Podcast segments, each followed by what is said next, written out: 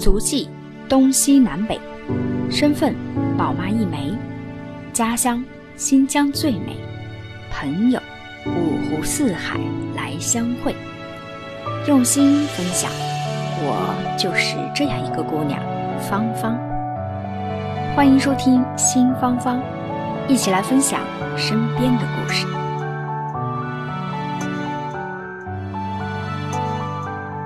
Hello，各位新芳芳的听众朋友们，大家好！很高兴呢，这一期又和大家见面了。那这一期呢，我们来聊一聊什么呢？那我们继续来说一说香港的教育啊。这这一期我们来应个景儿，聊一聊人生经历当中浓妆艳抹的一笔高考。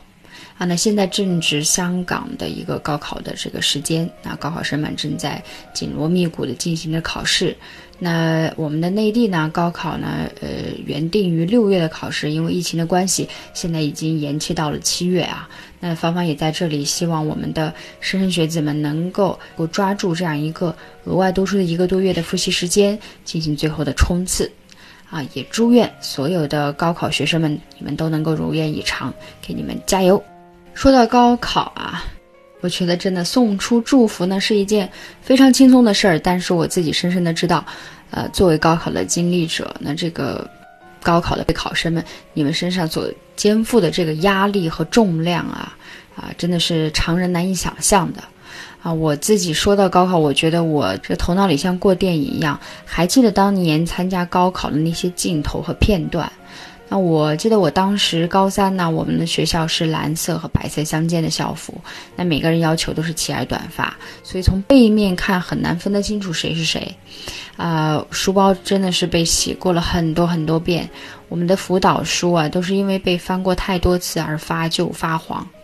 啊，高三我们当时复习的那个走廊，高三那条走廊是非常的长的。那这条走廊因为又是高三在最顶楼呢，它的光采光又不是很好，所以一走进这个高三的走廊的时候，复习我们那个走廊两边都贴满了这个模考的这个排行榜，还有一些复习的图表，黑压压的一片啊，就这种感觉。进到教室里呢，黑板的上方一定会在最醒目的地方拿红色的这个标题啊，粗体。挂着我们这个倒计时、倒计钟，那告诉你每一分每一秒钟你都需要珍惜，因为时间在滴答滴答的流逝啊，离高考的时间越来越近了，啊，课桌上。我觉得就很有意思啊，因为课桌上放着很多很多的那个我们当时的复习试题试卷，好多都是来自于黄冈的，啊，有的真的是等身高啊，所以就会偶尔出现那种，如果是其他年级的同学来到高三的这个教室寻找朋友，那可能就是乍大眼一看过去，好像真的是看不见人，因为所有的人都埋在复习材料后面去闷头学习。啊！而且教室里非常非常的安静。我觉得当时最浪漫的事儿，应该就是，如果你的后排同偶尔你的后排同学。会默默的啊，用那种呃有有花体的那种信纸啊，裁上一小条，然后上面写着某某某加油，高考后见这样的小字条，从后面传到前排来。那我觉得这些小字条都好像要摩斯密码一样，要把它珍藏起来，然后高考拿出来去翻看，它 就是这种感觉。啊，我我我我还特别清晰的记得我在就是高三三模啊考试结束以后。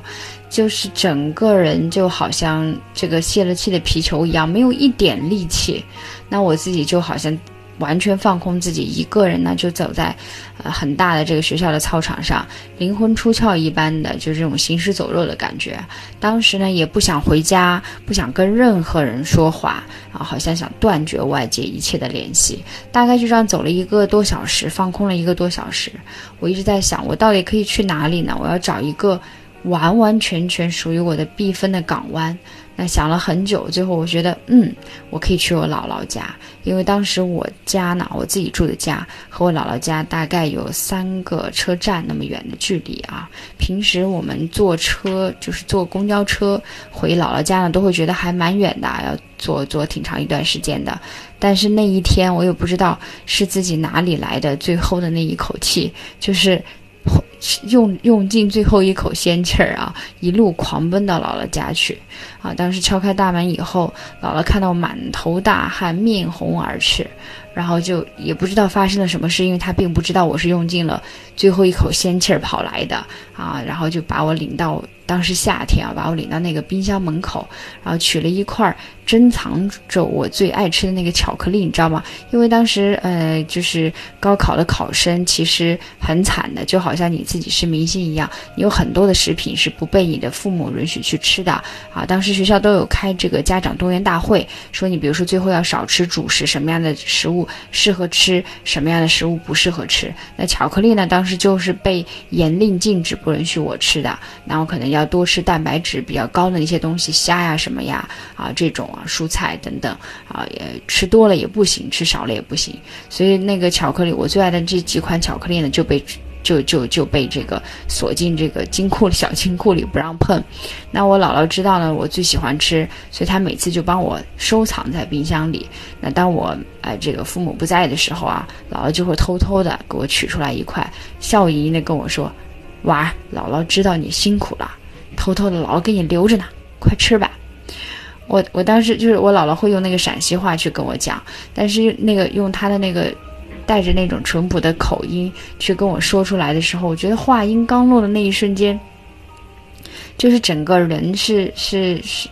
整个人是被软化掉的。所以那个眼泪就是好像你不被关怀还好，一旦被关怀，被如此温柔的关怀了之后。就真的完全眼泪就像开了闸一样，完全的关不住。所以那一刻，所有的，呃，好像我三年以及甚至九年上学所积累的那些压力、那些焦虑、那些委屈，瞬间都释放出来。然后我就在姥姥和姥爷家嚎啕大哭，然后他们都完全被吓傻了，然后一直在问我怎么回事儿，是不是磕着了、碰着了啊，或者是发生了什么什么重要的事情？然后我自己泣不成声，也说不出什么话来，就直直到一直哭一直哭啊。所以我不知道其他参加过高考的小伙伴们，会不会都有这样一场痛哭、释放自己压力这样的一种经历啊？嗯，可能每个人的方式不一样，有些人是用这个这个在操场上狂奔啊，有些人是用去呐喊，在没有人的空旷的地方，有些人是去用哭来去释放自己内心的那些压力。那我见过最文艺的啊是有人用写一篇毛笔字啊，或者写一篇钢笔字啊，写一首诗，然后来释放，这是我见过最文艺的。嗯，呃，我觉得那段时间积累的这些情绪，呃，对于我个人而言，我觉得是是一定需要有一个属于你的方式去去发泄掉的啊。嗯，我觉得让眼泪泪流成河，呃，也是一种酣畅淋漓的这种缓解压力的方法。啊，在那段高考的时期。啊，其实真正高考到来的那一刻啊，我个人觉得我好像多的更多的是一些从容，情绪呢也不那么上下波动了，也趋于稳定了。因为该模考的也模考了很多次了，该见的这些经该经历的、该听到的话语等等呢，其实心里都已经有数了。那学校其实有提前呢跟家长上这个动员课啊，就教父母说如何你们去提高这个做营养餐的水平。评呀，如何疏导考生的这个情绪呀？什么话是应该说的啊？什么话是在考试当天不应该说的啊？啊，我觉得最夸张的，我不知道其他省的考生会不会有这样的一种现象啊？至少当时在我所在的学校啊，我在兵团二中，那我所在的学校，很多的考生，很多的父母，他们会做什么呢？会跑去学校的医务室租借他们的氧气包。啊，提前一周租回来，然后每天呢就给这个考生，高考的考生、准考生吸上半个小时，啊，据说每天吸半小时，记忆力会增长十分钟，啊，当然这也就是据说了啊。不过我当时也加入了这个吸氧大军，嗯，因为我我我妈专门的走后门，你知道吗？当时特别的抢手这个氧气包，你想租啊还是租不上的。那走后门啊，最后帮我租到了一个氧气包。这氧气包长什么样子啊？我我也是开了眼界了。我我一开始以为是要躺在床上，好像那个呃那个这个 ICU 的重症患者一样去吸。后来发现其实并不是，氧气包就好像一个枕头一样，它是鼓鼓的啊，就是大小呢也跟枕头差不多。那你可能吸的随着你吸走的这个氧气越多，然后它那个就会慢慢的瘪下来啊，然后它会连接一个输气的管子，那这个管子里就会插入到你的鼻子里，那你猛吸几口，其实真的会感觉到空气里有丝丝甜蜜的味道，就是好像空气感觉大脑好像也会精神那么一一丢丢啊啊，但是是不是真的有加强了记忆力，我觉得这个就无从考证了。不过我觉得这是一个非常。呃，非常有趣的一个经历啊，就是如果把大家都排成一排，你会发现，就每个人都抱着一个枕头，插着一个鼻子里插着一根吸管，都坐在那里猛吸。我觉得也也蛮有趣的这个画面，真的应该捕捉下来拍成电影。你看，虽然高考已经离芳芳远去了很多年了，但是提到高考这样两个字，我到现在为止还会倒吸一口凉气。我也到现在为止，高考的那些场景，我刚才所提到的那些画面，还会像电影一般的在脑子里这个回回忆啊。所以我觉得为什么会这样呢？其实一个很重要的原因是，因为高考对于我们来说，真的真的太重要了。啊，高考，你知道很多的家庭为了孩子啊，他的的考分能够取得一些竞争的优势，不惜跨省插班，可能是从河南省等等啊跑到新疆省，然后这样跨省来去插班去读，就为了，呃，取得这个不同省之间的这么一个差异。啊，有一些父母呢，甚至为了孩子高考能够发挥的更好一些，辞掉了工作，在学校附近租房陪读，然后自己做起了这个全职的这个主妇，撑起后勤的这个保障。我觉得牺牲也是非常非常的大。而这样的父母呢，其实也不在少数，很多父母都是愿意为子女去做这样的牺牲的。那你想，父母做出了这么大的牺牲，孩子的压力一定不小啊，啊。我我觉得对于很多人来说，那高考真的就是改变他们命运的机会。有些人啊，一年有这么一次高考的机会，但对于有些人来说，可能一辈子也就只有这么一次通过知识改变命运的机会。所以真的会赌上所有的努力，去博得一个有可能会跨越阶层的机会。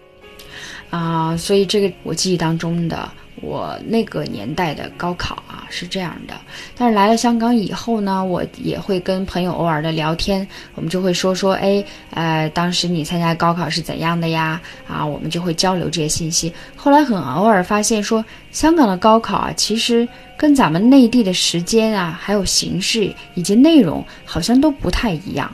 呃，我我这里呢，就是跟大家小小的介绍一下香港的高考啊。虽然芳芳没有经历过亲身经历过香港的高考，但是身边呢有香港有香港的朋友正在此时此刻正在参加香港的这个考试啊，所以有一些这个耳闻啊，也从他们那里得到了一些讯息。那我在这里呢，也跟大家做一个小小的分享。我们可以来看看说，哎，香港的高考和我们内地来比，是不是有一些不同的地方？呃，香港的这个考试啊，它叫呃 HKDSE，那它习惯称为叫文凭考试，简简称的也叫 DSE，由香港考试及评核局在二零一二年开始举办的一个这个公开性的考试。我们先从最重要的考试内容上，我们来看看啊，呃，咱们内地高考的这个考试内容啊，它不同的省份它的出题是不一样的。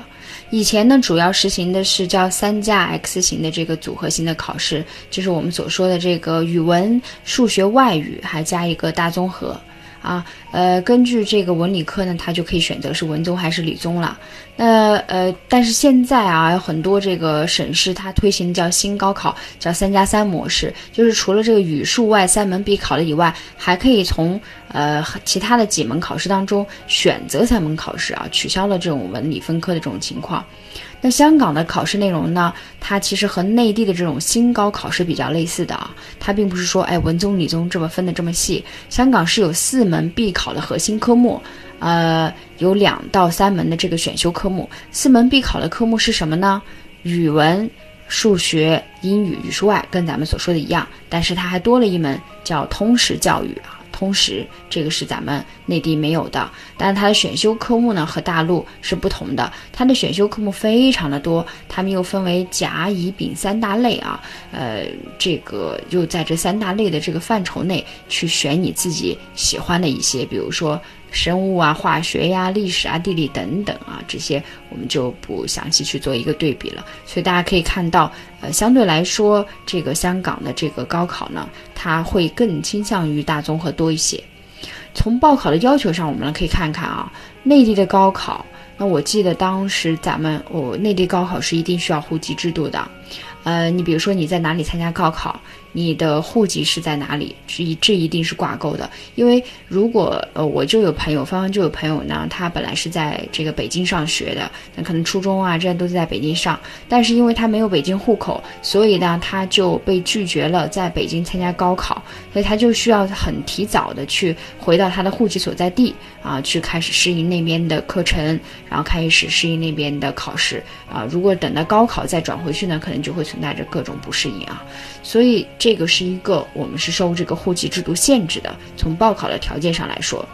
但是香港的这个叫 DSE 也是香港的高考啊，它不太一样。那它的这个报考条件呢，呃，它不是对户籍做出要求，它是要符合年龄或者是这个学历的条件啊就 OK 的啊，所以呃，而且它这个不只是我们所说的内地的学生可以报名，国外的学生也是可以报名参加考试的。呃，你比如说有一些内地学生，他没有办法在他的居住地参加高考啊，他又不想回他的户口所在地交参加这个当地的高考呢，那有的他可以选择来报考香港的考试啊，有这么一个选项的，多了这么一个 option。呃，我们再来看看从评分的标准上。来对比啊，高考就是我们内地的高考啊，是按照分数制的。那我们可以看到说，七，比如说七百五十分满分，那这个人是达了六百多少分？是一本线是多少？二本线是多少？重本线是多少啊？它有一个这样的一个分数。但是香港呢是按照等级制的，那各科的成绩啊，它是从低到高分为一级、二级、三级、四级、五级，还有五星和五星星级啊，所以它基本上是这样一个。呃，分分等级这样这样的一个制度，嗯，我们还可以从另外一个方面来看，参加这个高考，它未来的这个去向会有不一样的这个地方。咱们内地的这个高考的成绩啊，主要呢是用来报考内地的大学啊，或者是可以通过这个提前批次考取港校啊，也可以作为呃各大学校自主招生的时候的一个参考。但是内地的这个高考的成绩一般是不可以直接用来申请海外高校的啊，呃，可以作为辅助材料，但是直接申请可能会有一些难度。香港 DSE 的这个高考成绩呢，它可以用来相申请香港的本当地学校是一定的。那除此之外呢，它可以用它香港这个 DSE 的成绩申请海外，大概有两百七十所的这个高校，呃呃，当然也包括一些很知名的这个世界名校在内。所以它是不需要说单独再去考一个呃雅思，因为它的这个 DSE 的英语啊。它这科目等级和雅思分数有着对应的一个关系啊，所以就不需要单独再去考一个雅思成绩了。从考试时间上来看，考试时间呢，呃，内地的高考主要集中在六月七号到八号啊这样的一个比较集中的这样一个时间，有些地方会持续到九号，基本上就是三天定终身了啊。但是呃，这个香港的这个 DSE 呢，它的这个考试时间，我芳芳也是。跟这个朋友聊完之后才知道啊，他的考试时间不是三天，也不是三个小时，他的考试时间是将近要持续一个月，啊，从二零一八年为例啊，他的考试时间是由三月二十九日开始，一直到五月三日才要结束，所以我觉得这个还是蛮夸张的。如果我觉得不好的地方，就是说他煎熬的时间太长了。我说在内地，我可能也就忍一忍，两天三天我就过去了啊，我就扛住了。可是，在香港，你要忍一个月，你要怎么忍？你要怎么扛？我觉得这个压力要持续一个月，真的也很崩溃。嗯，不过好的地方呢，就在于它就是把你这几天集中考试的这个压力去舒缓了，因为很很多科目呢，它可能呃是隔一天再去考，那有些呢，甚至是比如说英语的听说读写啊，它都会分散到不同的天去考试啊，上午或者是第二天的下午等等啊，这样。那我觉得这样做的一个好处就是在于它把这个有可能出现的一些。随机的意外造成的这种风险降到了最低，那我们可能把时间战线拉长，更更好的去评估你这一个月你所取得的这样一个平均成绩啊啊！那以上呢就是芳芳从我的这个朋友，呃，也是在参加这个高考的这个朋友这里呢得到的一些这个现在的香港的高考和咱们内地的高考有不一样的这么一个地方。呃，我觉得还有啊，还有很多朋友会存在的一个很大的问题和困扰，就是说我们的这个考试报考志愿，因为这个报考志愿啊，很多人就会在问说，哎，我这个报考志愿，如果说我的分数线不够，但是我也很想上一个很好的学校，我也不想让我的这个学学分去浪费掉，我也不想说再重新再来过，再读一年，复读一年。那这种情况下，我们应该怎么办呢？呃，我不知道现在咱们的内地有什么更除了复读以外，有什么更好的解决方法？我现在目前还不是很清楚啊。那如果有知道的小伙伴们呢，可以呃跟我沟通，跟我留言。据我目前所知道的，我觉得香港啊，就是内地啊，目前呢，就是可能还是以复读的形式为主。那我们就是好汉，我要。有勇气，我重新再来啊！我再去实验一次，但是这样呢也会耽误很多的时间成本，啊，那对于香港来说呢，可能啊就会多了一个另外的选项，除了复读以外的，那它有一个呃这个学位叫做副学士，啊，这个叫副学士学位，这也是芳芳来到了香港之后才知道，身边有小伙伴在做，然后也才知道。那这个副学士学位呢？它是一种源自美国和加拿大的初级学位，为四级学位系统中的初级学位的一种。它分为文科副学士以及理科副学士，啊，所以修读者一般需要在社区学院或者是专科这个学院修读两年，通常是不需要通过论文的考核和高级文凭的这种呃严格的制度是不一样的，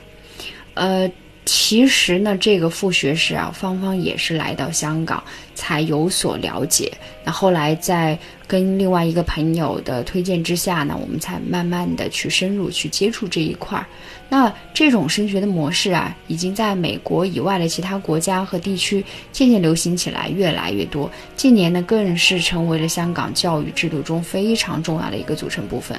呃，副学室内这个课程也成为了内地生去为他们提供另外一种升学的一个很好的途径，啊，所以我觉得这这一块儿啊，因为这个副学士毕业以后，毕业生是可以选择我去修读这个。呃，衔接的这个学士来深读大学本科的啊，但是关于这个副学士具体是怎么样去申请啊？呃，他申请的流程又是怎样的啊？呃，有哪些注意事项等等？那这些芳芳就不是这方面的专家了，那我也不方便在这里去跟大家班门弄斧去介绍很多，我也怕去传递了一些错误的信息误导大家。那如果大家有兴趣呢，可以跟我留言。那如果这个人数比较多，我们就下一期会请到一个这方面的专家啊，这方面的一个专业人士来跟大家去做一个详细的解答，也是可以的，没有问题。好，看大家有没有需要。本来想这一期简单的跟大家唠唠，简单跟大家唠唠这个感想，没想到这个林林总总的又聊了二十多分钟。好，那我们这一期呢就跟大家说到这里。呃，先做一个抛砖引玉。如果有想了解更深入这方面话题的小伙伴们，可以跟芳芳留言。那我们呢，呃，我大家去做更详细的一方面的介绍啊，好吗？那好，我们这一期就到这里了，下期再见。